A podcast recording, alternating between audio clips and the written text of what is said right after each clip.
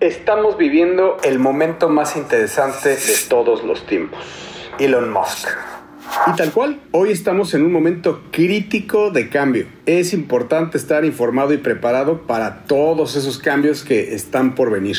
Sabemos que ustedes no solo están interesados en el futuro, sino que tienen la posibilidad de influir en él. Ustedes, que son esa pequeña minoría, una pequeña minoría de personas que están ansiosas de conocer cómo este choque de tendencias están transformando nuestro mundo, que tienen la capacidad y la responsabilidad de influir y crear el futuro en el que queremos vivir.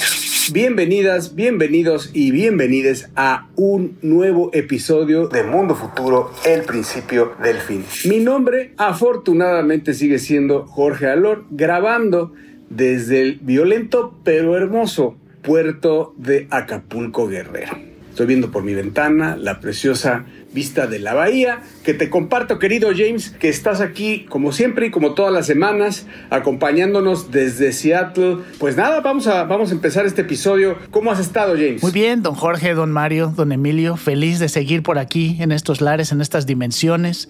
Saludos a las cinco personas que nos escuchan en este podcast, eh, según los datos que nos da. Chiste local. Chiste local. chiste local, chiste local. A ver, por favor, si arreglan sus números los, este, los servicios de streaming y nos y no nos espantan de que espantamos a miles de personas y solo nos escuchan cinco. El chiste local es que bajamos de X miles a cinco personas, entonces este, está como, algo habrá dicho Mario. Si ya los aburrí, nada más pongan en los comentarios y este, hablo menos, pero bueno, feliz de estar aquí con ustedes. Muchas gracias James. Mayito, ¿cómo estás? Mario Valle acompañándonos como siempre, ya de regreso de Colombia, ahora ya desde Silicon Valley, su natal Silicon Valley. Eh, nos acompaña. ¿Cómo estás, Mayito? ¿Qué hay, ¿Qué hay de nuevo? Que transita por sus venas, mis carnales. Muy contento de estar nuevamente con ustedes ya en tierras soleadas de efectivamente la bahía de San Francisco. Muy contento de haber regresado, extrañando, la verdad, Medellín me dejó verdaderamente, ¿cómo puedo yo decirlo en palabras que puedan escuchar menores de edad? Déjame pensar me dejó pasmado Medellín. Medellín es una de las ciudades más hermosas y chingonas en las que he estado. No conocía. Bogotá la amo con todo mi corazón. He estado varias veces ahí, pero la verdad es que un saludo a quienes nos escuchan de Medellín, porque tienen ustedes una ciudad hermosísima a la que voy a regresar muy pronto. Pero bueno, ya tristemente de vuelta a la realidad, pero también muy contento de estar de regreso acá porque bueno, vienen varios proyectos y vienen varias cosas. Vamos a estar aquí por lo menos un mes más aquí en la Bahía de San Francisco antes de emprender pata de perro de nuevo. Y a mí me toca como siempre agradecerles a todos y todas ustedes que nos escuchan cada vez más, aunque nos engañen los servicios de streaming, aunque nos engañen, nos espante Emilio. Yo creo que lo hace a propósito para que le echemos más ganas y para que yo diga menos groserías. Me vale madre las voy a seguir diciendo, cabrón. Pero más allá de eso, a mí me toca decirles que nos echen ese bolillo, ese bolillo que tanto nos ha servido a lo largo de todos estos meses.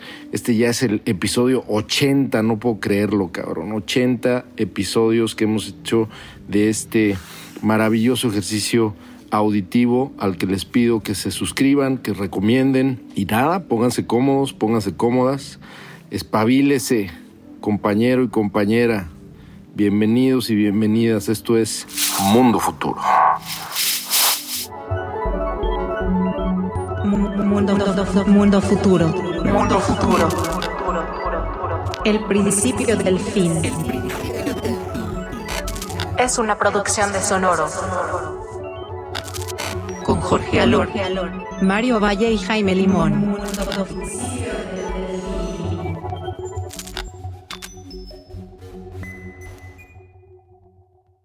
Y contrario a toda tradición, yo voy a empezar porque normalmente a mí me echan al final para que se quede usted espantado y espantada, querido podescucha. Me encanta espantarlo. O dormido. O dormido, también. o para que los despierte.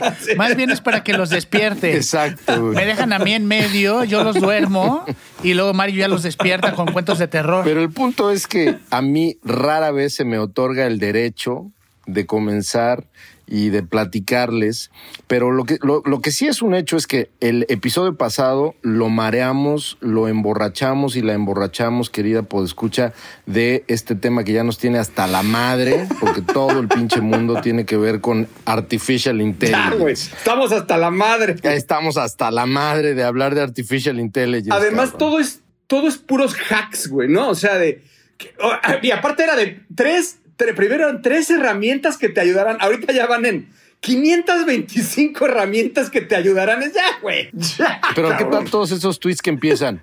ChatGPT ha revolucionado al mundo, pero no tienes por qué quedarte ahí. Ya, Te estás perdiendo de las siguientes 27 herramientas Sí. para poder ahorrarte 90 minutos de trabajo en tu día. ¿No quieres perder tu trabajo? Te damos las 10 herramientas que tienes que conocer para... Exactamente. Estamos, estamos viviendo, damas y caballeros, primero, antes de hablar del tema que voy a hablar, que por cierto va a ser de inteligencia artificial, eh, quiero decirles que estamos viviendo un fenómeno muy parecido al que anunciamos aquí antes que nadie cuando estábamos percibiendo esta misma locura y esta misma efervescencia a lo pendejo alrededor de los NFTs. No, y, oye, y del punto com, o sea, también era, no se pierdan la siguiente página en donde ustedes podrán encontrar las, me- las chicas más guapas, ¿te acuerdas?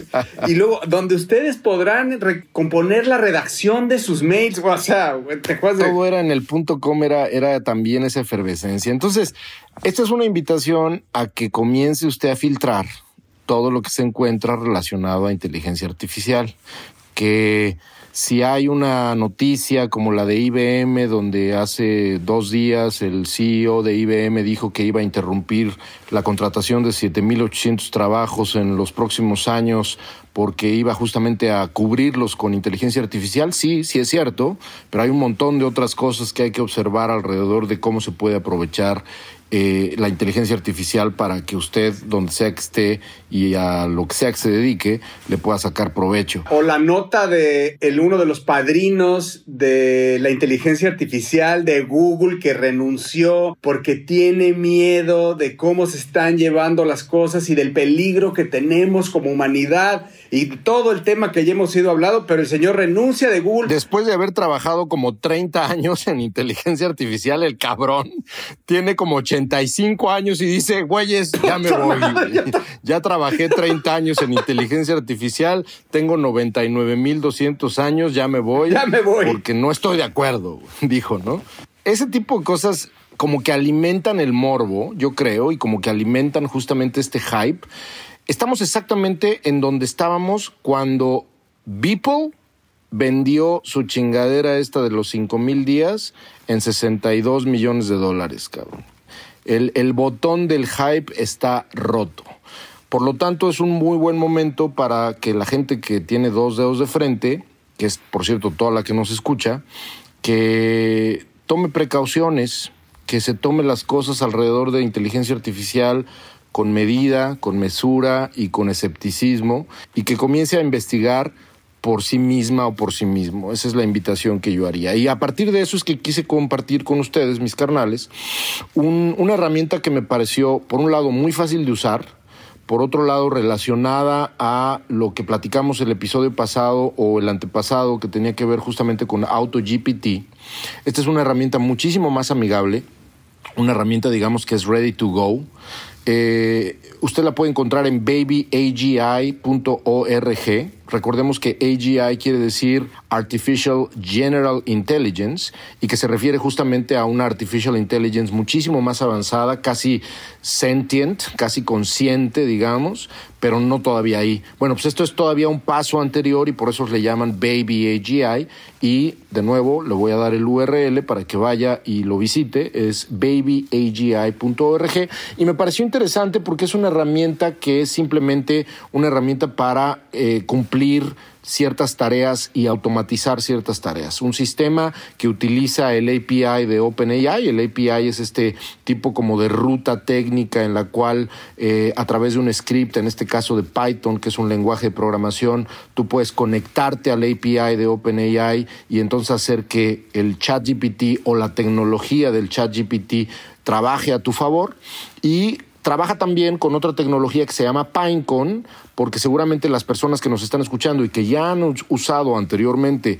ChatGPT recordarán que ChatGPT tiene un gran pedo que es que no se, no se acuerda el cabrón. Se le va el pedo y tres minutos o diez minutos después, si estás platicando una cosa, si te está ayudando a construir algo, si te está resolviendo una duda, se le va el pedo y se le olvida de qué estaban hablando, ¿no?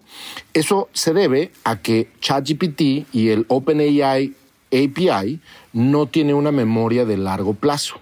Hay una herramienta que se llama Pinecone, que está hecha justamente para darle a las inteligencias artificiales y a los GPTs una memoria de mediano y de largo plazo. Es una especie como de lugar de almacenamiento personalizado para que tú puedas mapear y hacer búsquedas vectoriales, se llama, para que puedas justamente recordar tus, tus agentes, puedan recordar lo que platican contigo en toda la extensión de la palabra. Entonces, bueno, échenle un ojo a este sitio. Oye, Mario, ¿y esto cuesta? No cuesta, no cuesta, es una, de hecho, por eso es un ORG, es una ORG, por lo menos hasta ahorita.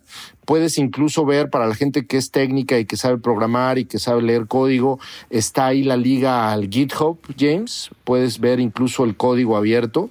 Este, este, este güey se llama Johan, Johan Akajima, Johan Akajima, el güey que lo creó. Y, el objetivo que pone él en el sitio es crear un script en Python que sirva para utilizar inteligencia artificial para crear justamente este sistema de administración de tareas automatizadas. Eh, está bien interesante, échenle un ojo, vea cómo funciona, lea el README, eh, no es difícil, digamos, de entender y, comience a jugar con él porque es muchísimo más fácil, eso sí hay que decirlo, es muchísimo más fácil que AutoGPT, porque se acordarán que la vez, la vez pasada que platicamos de AutoGPT, eh, todo el mundo estaba hablando de AutoGPT, pero, pero echar a andar AutoGPT no, no es cualquier cosa. Entonces, esto creo que puede ser un paso, digamos, anterior. Eh, lo que hay que hacer es simplemente clonar un repositorio que tienen.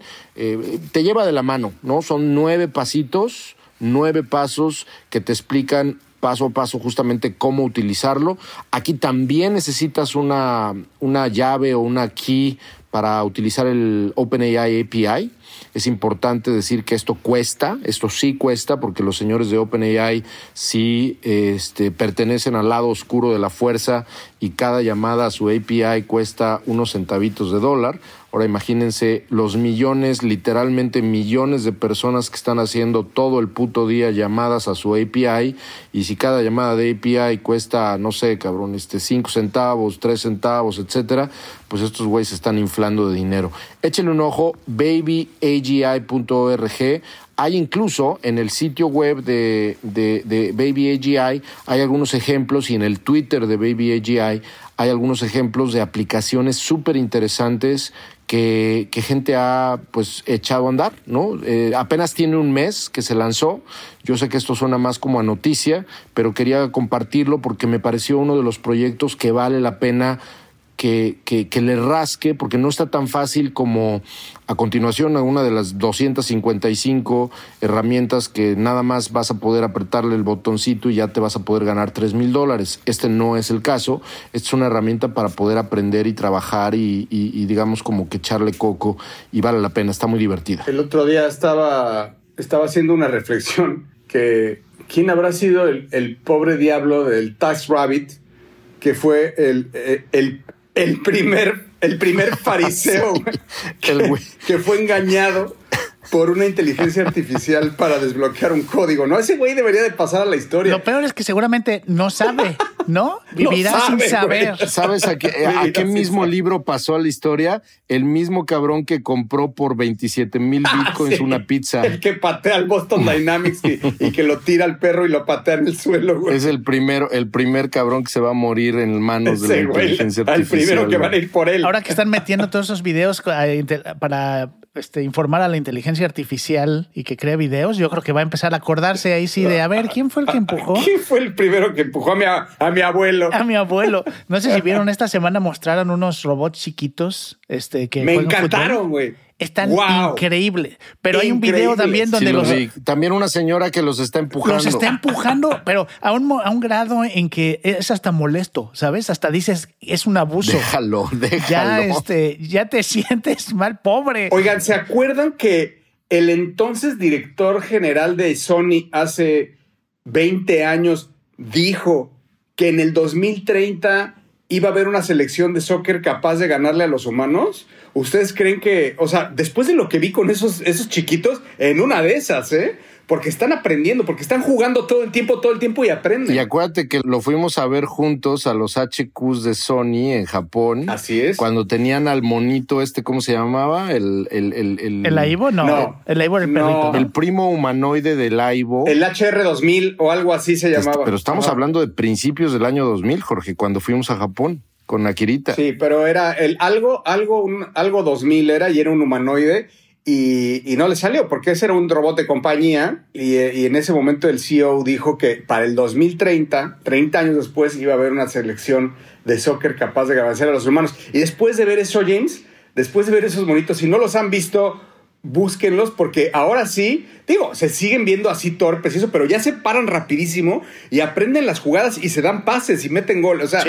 ¿Pero fue el CEO el que dijo eso o el, o el señor este que estaba a cargo del- de los robots estos a los que fuimos a ver? no, el CEO. Bueno, el punto es que mucho ha pasado en 23 años. No me acuerdo cómo se llamaba. Pat Morita. Pat Morita. Morita. Pat Morita es el señor Miyagi. güey.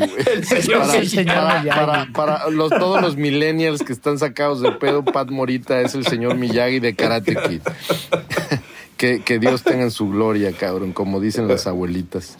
Em, recibo con humildad la posibilidad de que en siete años pueda haber una selección de fútbol que le gane a los humanos o que por lo menos les ponga unos Sí. buenos falls. Sí, puede ser. Sí. Ya antes de que nos salgamos de esto, y ya que nos, va- nos, nos fuimos por otro lado pa- pa- para platicar de robots, acabo de ver una nota. Ya es muy conocido, hay un par de restaurantes en Japón que son manejados completamente por robots, ¿no? Este, desde que te reciben hasta que te atienden y te cantan y todo. Pero acabo de ver una nota de uno un poquito más chiquito donde los robots no son, no son completamente autómatas, sino que son controlados por personas que viven o en su casa o en hospitales y no pueden trabajar. Es decir, con- entonces controlan a los robots o los coordinan desde la cama del hospital y con eso generan ingresos. Ah, esa está buena, ¿eh? Entonces me hizo súper interesante. cómo mucha de esta tecnología permite entonces la gente eh, y te- tener interacciones, ¿no? Porque al final esta gente puede hablar con las personas. Entonces el robot se convierte más que en algo automático, como que en la personificación de esta persona o, este- o- o la presencia física de esta persona que está aislada en su cama o en un hospital, Está increíble. Ahora imagínate esto, pero trasladado a jugadores de fútbol. donde los controlan los jugadores. Ese va a ser el paso intermedio. Antes de que sean automáticos, a mí, a mí se me hace que va a ser el intermedio. Estás escuchando. Estás escuchando. escuchando. Mundo futuro. Mundo futuro. Y bueno, ustedes saben que nos gusta tocar temas este, con visión a futuro y vale la pena de repente regresarnos y platicarles por dónde va la cosa de cosas que o de temas que hemos tocado en episodios pasados. Eh, no me acuerdo exactamente cuándo empezamos a hablar de CRISPR eh, en este podcast, pero ya tiene bastante. Mucho, mucho. Y me acuerdo que uno de los ejemplos que dimos es que se estaban haciendo investigaciones para tratar de, a través de CRISPR, de este, este tratamiento donde son el, el DNA es el que se, eh, se altera para poder combatir enfermedades o problemas eh, de salud. Bueno, esta semana, y de nuevo no que sea noticia, pero esta semana hubo una conferencia prensa en Londres donde se presentó una mujer este, ameri- este, afroamericana eh, de nombre Victoria Gray. Se presentó entre los medios y entre médicos confirmando que ya se curó de la anemia de drepanocítica o anemia en general. eh, y que es, eh, en, inglés es sickle cell disease, y es algo de las primeras investigaciones de las que les, platicamos que se estaban haciendo utilizando CRISPR. Bueno, pues ya ah, eh, ella es una de 75 personas que han sido tratadas y que están en proceso no de rehabilitación, sino de curarse de esta enfermedad. Lo cual es impresionante porque estamos hablando de que en menos de tres años de tratamiento, eh, una enfermedad que se, se había incurable, hoy ya tiene una respuesta a través de estas tecnologías que hemos estado platicando, ¿no? A través de CRISPR. Y la razón por la cual es curable, James, es justamente porque lo que hicieron fue editarle los, gen, los, los genes o los genes con CRISPR. Sí, que es, es, es un poco el proceso este que, que, usaron para las vacunas, ¿no? Donde se localizan do, cuáles son las partes de su DNA donde tiene el problema o la mutación, llamémosle así, dentro del DNA y a través de terapia y cambiando su DNA o editando su DNA en un proceso de dos años, lograron que su cuerpo entonces generara o adaptara ese nuevo DNA en, células nuevas y lograra curarse, eh, eh, cambiar, eh, cambiar los procesos internos. Está cabroncísimo, porque yo creo que es una de las primeras de muchísimas veces que vamos a estar viendo esta noticia y que pues ojalá que se vuelva en algo o se convierta en algo casi normal, ¿no? Porque estamos hablando de, hay que volver a insistir en esto que dijo Jaime, es una enfermedad que era considerada sí. incurable. Sí, y ahorita hay alrededor, nada más en ese centro de estudios en, en Inglaterra hay 50 estudios diferentes. Eh, en ese centro de investigación. Hay 50 estudios diferentes que van desde cómo curar el cáncer, el, este, el SIDA, eh, o el VIH, eh, enfermedades de la sangre, todo eso se está investigando ahorita. El, tema, y como siempre lo mencionamos aquí, es la velocidad a la cual empiezan a haber resultados, ¿no? Y no son procesos de décadas. En mi opinión, una vez que se pase el hype de la inteligencia artificial, como bien lo dijo Mario hace un rato, y que se vayan de boca todos los que se van a tener que ir de boca, eh, haciendo shortcuts y, y, y, y, que exploten todas las herramientas de software alrededor de AI. Yo siento que en una de las ramas donde vamos a ver de verdad cambios impactantes es en el tema de la salud, o sea, en donde sí AI en el tema de la medicina va a ser algo en donde vamos a caminar a velocidad de la luz de las cosas que no vamos a creer lo que vamos a ver en los próximos pocos años, en los próximos dos a cinco años, cosas que eh, nos van a volar la cabeza. Simplemente imagínense, imagínense, estaba viendo que eh, el, gobierno de Estados Unidos autorizó, acaba de autorizar la salida a la venta de un escáner eh, de MRI, de resonancia magnética, pero que es de cuerpo completo, súper barato y, y, como el que estaba, ¿se acuerdan que en un programa estuvimos hablando del, del que, está, del que fundó el del de Spotify? El, el, de Spotify que, este, que estaba haciendo ese como escáner, pero más bien como parado. Este es parecido, pero es, es, es acostado, en donde van a poder ver cada célula de tu cuerpo, si está bien, si tienes bien los riñones, si tienes bien, si, si tienes este, eh, vaya, una, una arteria que esté en posibilidades de infarto o algo que tengas en la cabeza o que tengas las, las, las, vértebras comprimidas o si tienes malas rodillas o si tienes mal páncreas o si tienes, o sea, todos esos puntos van a poder analizarse con inteligencia artificial, lo cual va, va, va a ser algo impactante en la forma de cómo predecir eh, en cómo, en la forma de cómo predecir la predisposición a enfermedades. No, y, y, y, algo que muy importante que dijiste, Jorge, es el tema del costo, porque hay dos, dos factores ahí importantes, ¿no? Uno es eh, la baja de precio de los, todos los procesadores y todo el equipo para construir estos, estas máquinas, ¿no? Ese es uno. Y el otro es la interpretación. O sea, tienes que tener expertos y doctores que sepan qué están viendo y qué buscar.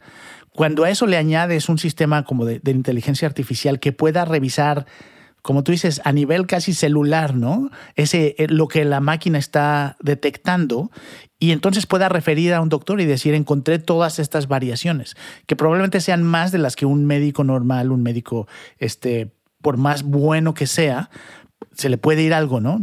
El humano no es perfecto. Esas son de las cosas que hoy, que en lo que tenemos nosotros conocimiento, lectura, que son un examen de la sangre, en donde la química sanguínea de 48 elementos, pues es, o sea, cuando escuchas eso, pues se oye de prehistoria. Se oye de prehistoria que nosotros estemos guiando nuestra salud eh, con base en los resultados de una química sanguínea en donde, en donde Ahora vamos a poder saber cuál, poder conocer cada célula de nuestro cuerpo, amén de la química sanguínea y de todas esas interpretaciones y cruces de datos que, como bien dices James, no lo van a hacer un médico porque ni, ni el médico más chingón con, todas las, con todo el conocimiento del mundo va a poder saber e interpretar como lo va a tener la inteligencia artificial o ese, ese little baby AGI médico que puede haber, eh, eh, es impactante. Para mí eso es una, locura de lo que viene. Y es mucho por lo que dices, ¿no? El tiempo, aunque tengas a ese doctor, al mejor doctor del mundo, cuántas personas puede atender, ¿no? Y en cambio aquí esta tecnología lo que permite es volumen.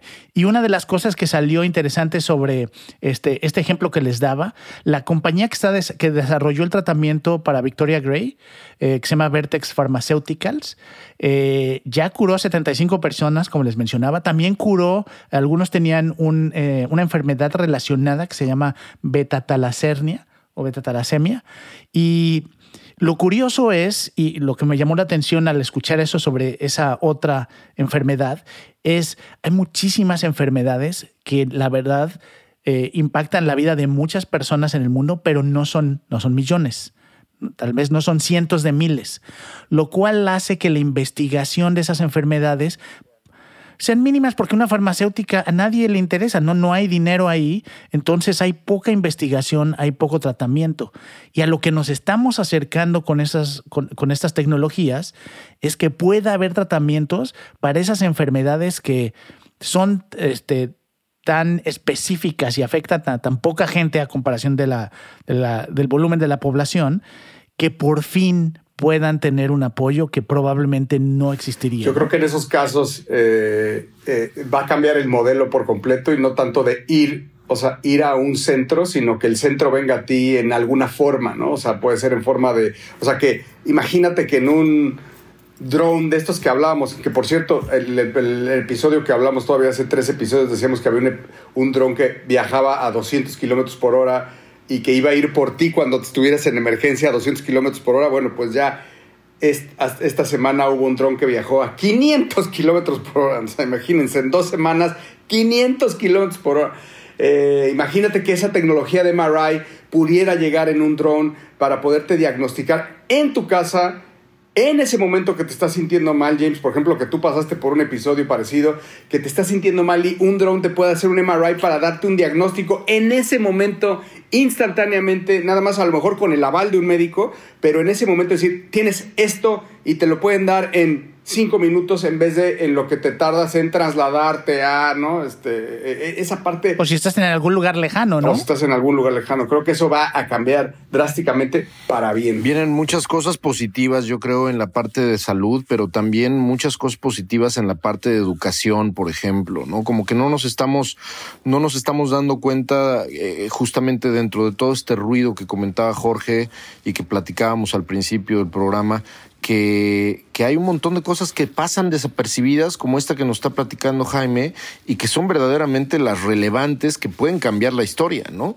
O sea, estamos hablando de nuevo, a mí lo que me tiene maravillado es escuchar que una enfermedad que antes se consideraba incurable, hoy por una tecnología llamada CRISPR y potencialmente, aunque no fue el caso específicamente de, este, de, de, de, de esta situación que nos está contando Jaime, pero si le metemos el elemento de inteligencia artificial, el avance en medicina, el avance en salud y el avance en educación, aunque caiga quien caiga en ese sentido, puedan caer empresas. El día de hoy también fue noticia que una empresa acá en Estados Unidos que se llama Chegg, así como suena C-H-E-G-G, que es una empresa de suscripción a tutores para educación, una empresa pública, presentó resultados y el CEO de plano dijo no estamos alcanzando las suscripciones que teníamos pensadas porque hay una chingadera llamada ChatGPT que nos está quitando suscriptores porque le está ayudando a los chavos en sus tareas, ¿no? Y, mientras decía eso, la acción caía 20, 30, 40 y terminó el día de hoy en 60% abajo, ¿no? Eh, fuera de esos casualties, ¿no? De esas víctimas, el hecho de contar 24 por 7 con un tutor educativo en tu casa son buenas noticias y de algo debería de servir. Entonces, como que vienen cosas positivas también en toda esta vorágine de, noticias y de cosas alrededor de, de AI. Sí, no, y, de nuevo, estamos viendo el principio, ¿no? El principio de todo esto. Y para cerrar el tema de, CRISPR, nada más les quería comentar, esta terapia eh, que curó a esta mujer, eh, la compañía espera poder sacarla a la venta antes de que termine el año. Imagínense el poder tener ya una terapia de este tipo. De nuevo, volviendo a lo que dices, Mario, ¿no? La velocidad que da la inteligencia artificial a toda esta investigación y desarrollo. Y digo, finalmente, el último punto que quería hacer es hay, hay, unos estudios bien interesantes que está haciendo el Centro Nacional de Biotecnología en España, que por cierto, España está creciendo mucho y haciendo mucho trabajo interesante sobre biotecnología. Eh, y un científico de ahí, Luis Montoliu, eh, lo que está trabajando es otra manera, le están llamando CRISPR 2.0. Eh, y es donde no cortan la hélice, sino que le cambian, tienen manera de cambiarle la información a, la hélice. Entonces es una variación que si logran hacerla, bajaría los costos de miles de dólares de estas terapias a posiblemente cientos de dólares en cuanto a costo individual. Entonces, de nuevo, estamos, estamos bien cerca ya de poder tener todas estas soluciones.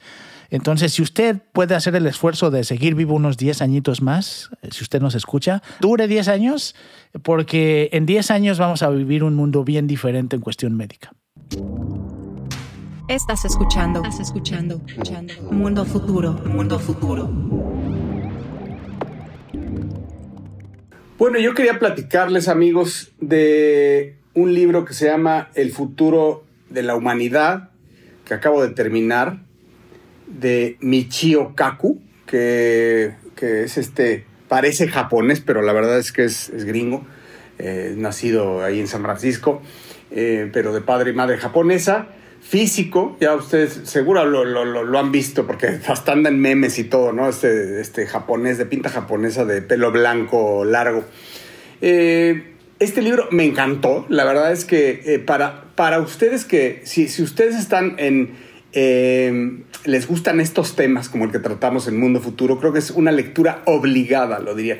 De verdad está muy sencillo de leer y empieza y te va llevando, te va llevando de la mano eh, desde, desde, imagínense, desde cómo está formada la galaxia, ¿Cómo, son, ¿Cómo es la posibilidad de que los hombres eh, viajemos, ¿no? Viajemos al espacio? ¿Qué tan lejos estamos de una galaxia de otra?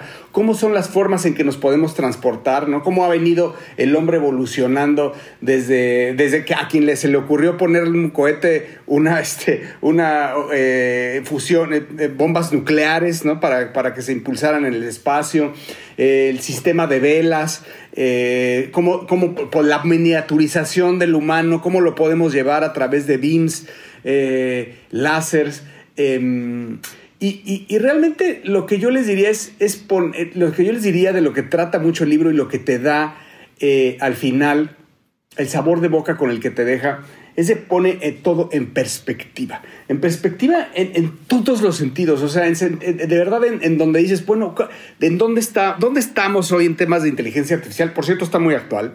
En temas de inteligencia artificial, este, ¿cómo es que realmente vamos a a, perseverar como, como humanidad y dónde estamos, dónde vamos a ir, o sea, porque al final es, sabemos que esta Tierra se va a acabar, sabemos que el sistema solar se va a acabar, sabemos que nuestra galaxia se va a acabar y sabemos que el, que el, mismo universo se está alejando, ¿no? Entonces, eh, al final, pues, si queremos trascender como humanidad, pues tenemos que seguir eh, avanzando. Eh, ¿Y cómo es que vamos a avanzar? Pues a medida de como todo lo que hemos hecho, ¿no? Como todo lo que hemos hecho a partir de que descubrimos el fuego, a partir de las revoluciones industriales, a partir del descubrimiento de la, de la inteligencia artificial. Habla de todo de cómo es que nos vamos a, transportar probablemente eh, eh, nada más nuestras mentes eh, dentro de BIMS y probablemente vamos a vivir en otros, en otros planetas, no necesitamos, no vamos a necesitar ser como nosotros somos,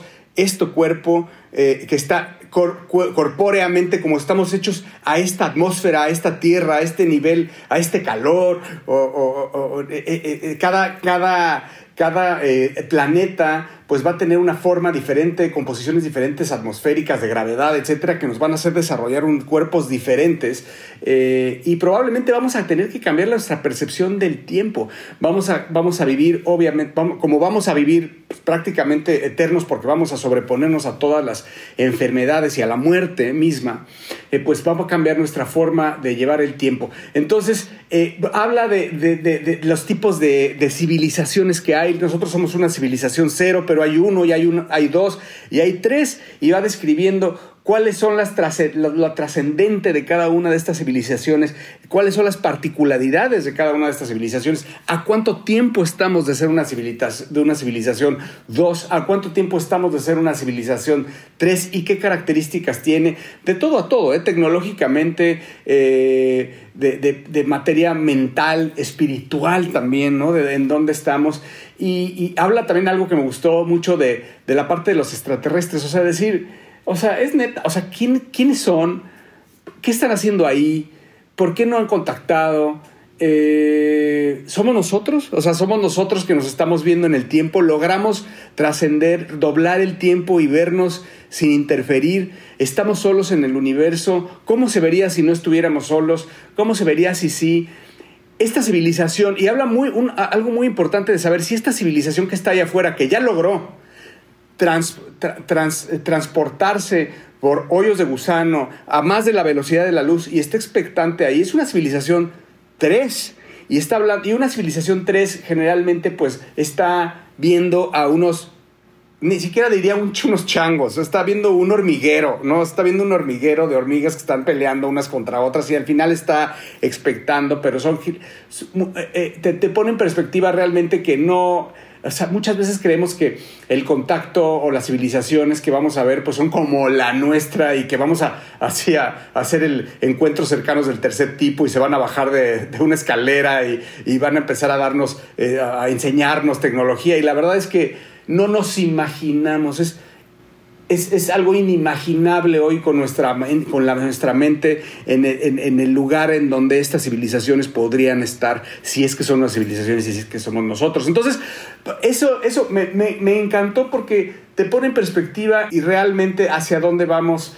y qué es lo que estamos haciendo en este mundo y qué es lo que tenemos que trascender, cómo tenemos que trascender como humanidad, como siendo unos, eh, uno y que, y que cada uno de nosotros pone ese clarito de arena para hacer que toda la humanidad eh, trascienda en tiempo y en espacio.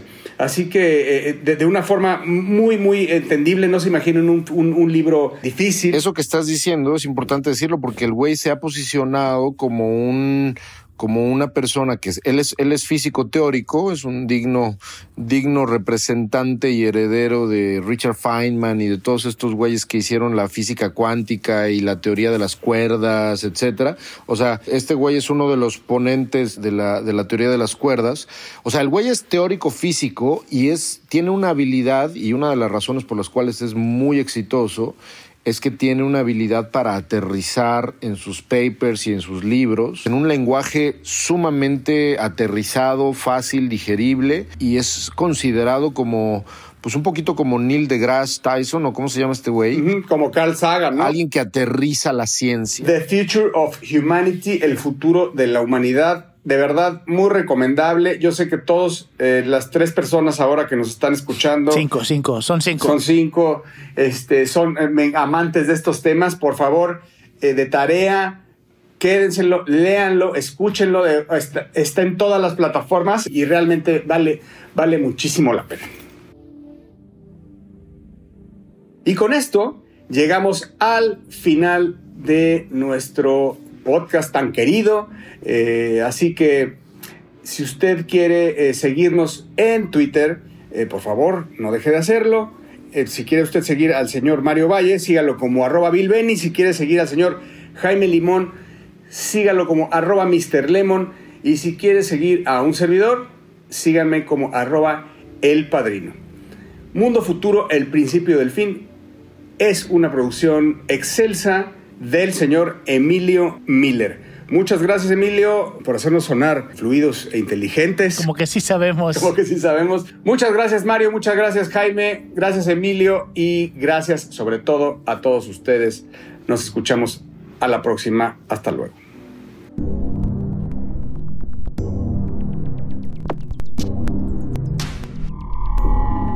Esto fue, esto fue, Mundo Futuro, Mundo Futuro, el principio del fin. Síguenos en Twitter, Spotify y Apple Podcast.